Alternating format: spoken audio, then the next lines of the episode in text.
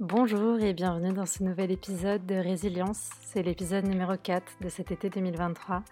Et aujourd'hui, c'est Victorine qui nous partage son histoire de résilience liée au travail, liée à du harcèlement euh, qu'elle a vécu dans le cadre du travail, qui l'a fait descendre très très bas, qui lui a fait avoir des idées très très noires, un trigger warning sur le sujet euh, santé mentale, euh, suicide, etc. sur cet épisode. Mais voilà, Victorine nous partage euh, tout son cheminement, comment elle est descendue tout en bas, comment elle a fait pour remonter à la surface, les impacts que ça a eu sur sa vie. Voilà, vous avez compris le topo maintenant. L'idée c'est de voir comment on s'effondre, comment on se relève avec de la difficulté, avec du temps mais que c'est possible et j'espère, encore une fois, que ça adressera un message d'espoir à vous qui peut-être êtes dans la même situation que ce qu'a connu Victorine ou dans une situation différente, mais qui nécessite quand même un petit coup de pouce pour vous dire qu'il y a encore de l'espoir et qu'il y a encore une lumière au bout du tunnel. Bonne écoute Moi c'est Victorine, j'ai 29 ans, je te partage mon histoire. En substance, juste pour te donner le contexte, c'est une, euh, une, histoire qui m'a mis à terre pendant deux ans, qui a duré trois ans et demi. Ça s'est passé dans le cadre professionnel. Euh, les psychologues du travail que j'ai suivis, qui m'ont accompagnée euh, pendant la, descente aux enfers, comme j'aime l'appeler, enfin comme j'aime l'appeler, comme je pense et je ressens l'avoir vécu, ont posé les mots de relation d'emprise, relation toxique, comportement de perversion narcissisme.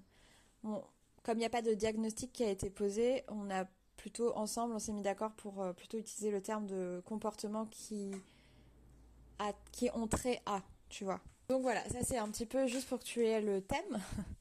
Euh, la conséquence, ça a été une perte d'estime euh, vraiment quasiment totale de moi-même. J'étais pas très loin de vouloir mettre fin à mes jours. ça a été une perte de conscience de mon corps. Je pouvais plus me regarder dans un miroir ni être touchée sans me sentir salie. Et ça a été une, bah, une perte totale de confiance en moi. J'avais l'impression que j'étais capable de, rien, de ne rien réaliser. J'avais l'impression que je devais tout aux autres et que j'avais rien réussi par moi-même. Euh, que j'étais un problème. Vraiment. J'ai vraiment longtemps pensé, beaucoup de culpabilité. J'ai longtemps pensé que bah, si j'avais pas existé, euh, ça aurait été plus simple pour tout le monde, quoi. Donc, euh, assez difficile. Aujourd'hui, je me sens j'ai énormément de gratitude pour ce que j'ai traversé. Ça m'a permis de, vraiment prendre conscience de ce qui était important pour moi, de mes besoins, de mes valeurs, de ce que j'avais envie de vivre. Et aujourd'hui, j'ai créé euh, une vie qui, me nourrit, qui m'épanouit. Euh, je me pense pas m'être déjà autant sentie à ma place qu'aujourd'hui. Donc euh, voilà, aujourd'hui, je porte un regard positif sur moi. Ça m'était jamais arrivé. Euh, j'ai confiance en ce que je peux réaliser. Je me sens bien avec les gens qui m'entourent. Je suis en réconciliation avec mon corps. Et, voilà, je, souhaitais quand même te, le poser en amont pour, euh, pour que tu vois aussi le, chemin parcouru avant d'avoir plus de détails sur l'histoire. Cette histoire, elle a commencé en 2018. Euh, c'est l'année où j'ai quitté la magistrature, la préparation à l'école de magistrature. Après 5 ans de droit, pour me réorienter tout simplement. Euh, je me sentais pas forcément à ma place dans cette institution. J'étais plus venue guérir mes propres blessures. J'étais juriste en droit de la famille auprès des enfants qui vivent des situations douloureuses dans les, familles. Donc je me reconnaissais beaucoup euh, bah, voilà, dans cette histoire. Et je pense, même je suis sûre aujourd'hui, d'avoir voulu réparer une partie de mon histoire à travers ce métier. Donc une fois la prise de conscience réalisée, il a été évident pour moi de me reconvertir. J'ai toujours été très attirée par euh, la transmission, la pédagogie, euh, euh, le fait d'accompagner les autres. Et j'avais envie d'intervenir en amont du en amont de la résolution de problèmes, plutôt dans la prévention. Donc du coup, j'ai décidé de me parce que au niveau de la justice, c'était plutôt du curatif. Et j'ai décidé donc de me reconvertir dans l'enseignement supérieur. Je voulais être responsable pédagogique ou ingénieur pédagogique, enfin, tu vois, ce genre de métier. Mon rêve profond, c'était d'être formatrice et d'animer des groupes.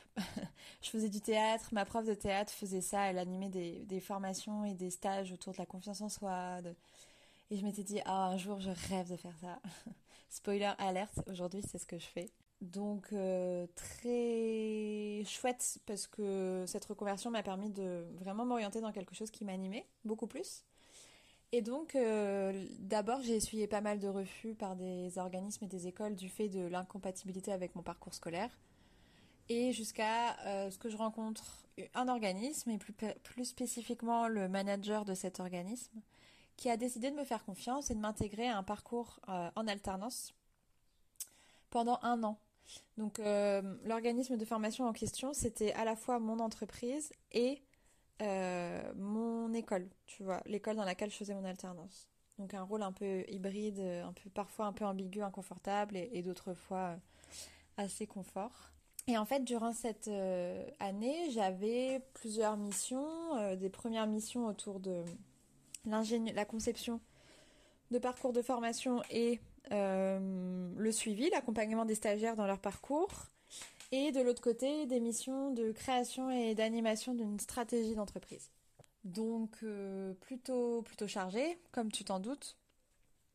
Après, je suis une grande bosseuse, je suis persévérante. Enfin, j'ai j'ai les qualités de comment dire. Euh, oui, quand je suis passionnée par ce que je fais, vraiment, je compte pas. Enfin, je, j'ai une capacité de travail assez forte. Et ça s'est révélé du coup pendant trois ans et demi. Et en fait, ce manager qui m'a recrutée j'ai eu énormément, bah, vraiment de la reconnaissance pour lui. Il avait l'âge de mon... Non, il est un peu plus jeune que mon père. Il a une cinquantaine d'années. Euh, moi, à l'époque, j'en avais 24, 23, je sais plus. Et directement, il m'a, il m'a pris sous son aile. Il m'a vraiment accompagnée pour, euh, bah, pour, que je, pour que je trouve ma place, mes repères. Euh. Et en fait, très vite, ce qui s'est passé, c'est que il a pas, il a pas, il avait du mal avec l'idée que je puisse sortir de son giron, que je puisse euh, prendre mon autonomie dans l'organisation. Et ça se reflétait par des comportements tels que quand je passais une pause café avec euh, d'autres personnes que lui, euh, il me faisait la tête. Quand j'allais déjeuner avec des collègues mais que je l'invitais pas, c'était le directeur de l'organisation. Donc tu sais, il y avait un, bah voilà, les, les, gens avaient pas, les salariés avaient pas forcément envie de manger avec leur patron et et, du coup, quand je partais manger avec eux euh, et que je revenais, euh, ben, ils me balançaient un, scud ou un pic euh, ou un, truc un peu méchant. Il y a eu des, d'autres comportements comme il me disait une semaine il allait me soutenir, me supporter, m'aider vraiment dans mon processus d'évolution. Et la semaine suivante, pour que je prenne confiance en moi, il disait que c'était son intention, c'était que, bah, que je, me révèle et la semaine d'après, quand je, enfin, ou le mois d'après, ou quand je commençais à, vraiment prendre ma place, à me sentir bien, de plus en plus à l'aise, euh, il me rabaissait ou il jugeait euh, mes comportements comme étant pas à la hauteur. Ou... Et en fait, j'ai pendant trois ans et demi, j'ai oscillé entre, je crois, à réussir à, voilà, enfin prendre ma place, et au moment où, où voilà, je commençais à, à m'expandre, j'allais dire, à sentir cette expansion là en moi qui, qui grandit, qui jaillit. Euh, et bah il me rabaissait ou je me prends un taquet ou je me prends un scud. Et en fait ça, ça a vraiment créé quelque chose de, de très malsain en moi parce que j'avais l'impression en fait j'avais l'impression de devenir folle. Je me disais mais c'est quoi le problème? Mais qu'est-ce que j'ai fait de mal? Qu'est-ce que enfin je je comprenais pas euh, euh, ces comportements comme ça là avec ces hauts et ces bas j'avais l'impression que, que je comprenais rien en fait. J'avais l'impression d'être complètement à côté de la plaque. Et euh, voilà, donc ça c'est le premier type de comportement. Ensuite, ça a été des comportements aussi. Euh, il va me lancer. J'avais un projet d'entreprise à mener. Donc euh, là, il s'appelle Thierry. Thierry me proposait par exemple un angle d'attaque pour un sujet. Et le lendemain, il changeait totalement d'avis. Et du coup, j'avais bossé pendant 24 heures, ou des fois une semaine, un mois, deux mois.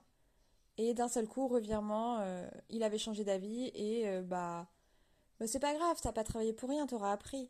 Et en fait, ça a été ça pendant trois ans, trois ans et demi. Bon, ça pour le coup, ça a été avec l'ensemble de mes collègues et ça a été euh, assez douloureux pour plein de, plein de personnes.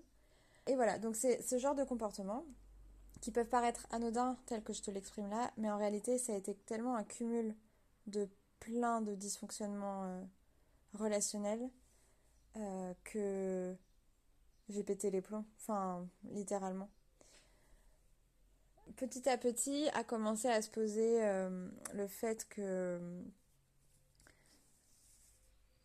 il me reprochait d'avoir une vie en dehors du travail, ou mais des petites allusions, tu vois. C'était jamais franc, c'était jamais frontal au début. les deux premières années, c'était jamais frontal. C'était c'était des petits des, petits mots, des petites phrases. Euh. Et moi, la culpabilisation marche très bien sur moi. Et du coup, ou marchait très bien sur moi, quoique j'ai quand même un petit cœur tendre euh, qui parfois se, retourne contre moi. Et du coup, ben il me disait oui, avec tout ce que j'ai fait pour toi, euh, tu peux bien bosser, tu peux bien bosser quelques soirs dans la semaine en plus euh, de ta journée. Et, des fois, je me disais, bah oui, c'est vrai, euh, je suis là pour apprendre, je suis reconnaissante, donc bah oui, je peux bien en faire un peu plus. Et donc, bah, j'ai commencé à, enlever le théâtre de ma vie. Ensuite, j'ai enlevé le tennis. Puis ensuite, j'allais moins voir mes amis. Et ensuite, euh, lui a commencé à, à me proposer des activités en dehors du travail en me disant Tiens, on va aller faire ça, ça va nourrir telle activité pour l'entreprise. Et au début, j'ai toujours dit non. Puis un jour, j'ai cédé. Je me disais Bon, bah, si j'y vais une fois, il n'est pas prêt de me redemander. Et en fait, c'est devenu de plus en plus fréquent. Et j'ai de moins en moins osé dire non. En fait, je, je ressentais, j'avais l'impression que si je disais non à ces injonctions ou à ces propositions, parce que c'était même pas tourné en injonction, et bah j'allais le payer, tu vois. J'avais vraiment l'impression que j'avais pas le droit de dire non, j'avais pas le droit de pas être d'accord, j'avais pas le droit de de dire non, de poser des limites. Euh, vraiment, j'ai eu ce sentiment de euh, si je le dis, si je dis non, si je m'oppose, je vais le payer. Donc c'est allé assez loin. Et donc du coup, j'ai commencé à dire oui à, tout ce qu'il proposait. Euh, et en vrai, en plus, on passait des bons moments. On allait à l'escalade, on allait courir, on allait voir une expo. Et en vrai, je passais des bons moments, mais par contre, je me sentais toujours très mal à l'aise. Toujours très mal à l'aise. Je me disais, mais c'est pas normal ce qui se passe. Il avait un regard sur moi qui était. Ah, je me sentais un peu violée par les yeux. Je sais, c'est fort hein, comme phrase, mais, mais c'est vraiment ça. Et, et il s'avérera par la suite que en réalité, il, était, il, disait être fou amoureux de moi. C'est ce qu'il m'a dit euh, quelques mois avant euh, que je pète les plombs. Que je ne voyais pas l'évidence, que je me rendais pas compte de tout ce que. Bah, de toute l'évidence quoi dans la relation, euh, que la différence d'âge était que dans ma tête, qu'il aimerait bien avoir à nouveau des enfants. Enfin, un, jour, en fait, il a explosé tout, il m'a explosé tout ça à la figure. mais en fait, j'ai remarqué qu'avant, j'avais pas était très attentive, où je pense que j'avais pas voulu voir, mais il y avait des phrases comme ça qui ressortaient dans certaines conversations. Euh, où un jour il me dit euh, j'ai plus de désir pour ma femme. Et moi je lui ai dit mais j'ai pas envie de connaître ta vie privée en fait. Euh, je ça me regarde pas et ça me met extrêmement mal à l'aise. Et il me disait bah quoi et j'en parle à qui moi? J'ai pas d'amis des petites choses comme ça. Ou alors quand on allait manger le midi il, a, il me sortait j'aimerais beaucoup avoir à nouveau un enfant avec une femme plus jeune. Mais je sais pas, je pense que j'étais un peu dans le déni parce que à aucun moment je me suis dit qu'il parlait de moi. Et pourtant, maintenant avec du recul, je me dis mais c'était évident. Et, euh, et, voilà, donc un jour il a explosé, euh, il a explosé sur euh, bah, ses soi-disant sentiments, mais en réalité, j'avais l'impression d'être un objet, tu vois. J'avais vraiment l'impression que je pouvais rien dire, il, m'écoute, il pas, mais il est, parce que moi je lui ai dit, je lui ai dit mais je ressens rien pour toi, enfin c'est au mieux de l'amitié euh, extra-professionnelle, mais au mieux, quoi. Et encore, je lui ai dit, je me sens plus souvent bah, contrainte ou obligée, ou, ou voilà, j'ose pas forcément toujours dire non. Euh.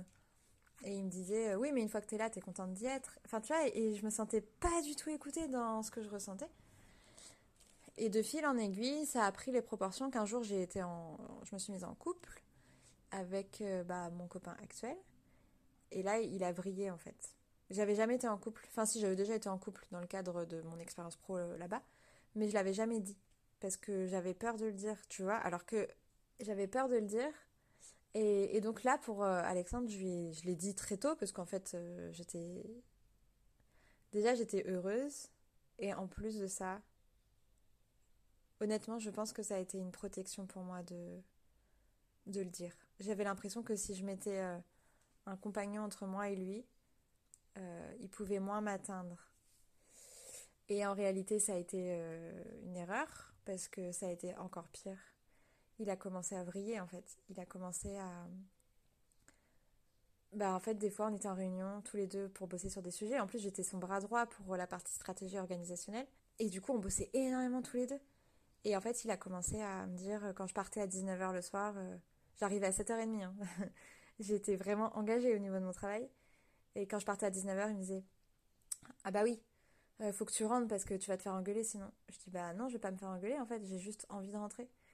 Euh, ou alors c'était euh, bon vu comme t'es t'es un peu sainte nitouche, il doit pas s'éclater au lit ton mec. Ou off toi. Ah, il a commencé en fait à aller sur le champ physique. C'est ça surtout ce que je veux, ce dont je veux te parler. Il a commencé à aller sur le physique. Il a commencé à me faire des remarques sur ah t'étais mieux quand tu faisais du sport. Ou ah bah depuis que t'as ton mec tu fais moins de sport, ça se voit dans tes hanches ou euh, bon, avec des seins comme les tiens, euh, ça mériterait d'être montré. Ou euh, enfin plein de remarques sur mon physique. ou, ou, alors, et même des remarques sur mon être en fait. Il commençait à me dire, parce que je suis très solaire, enfin c'est souvent les retours qu'on fait, t'es solaire, t'es lumineuse, t'es enthousiaste, tu donnes envie d'aller vers toi.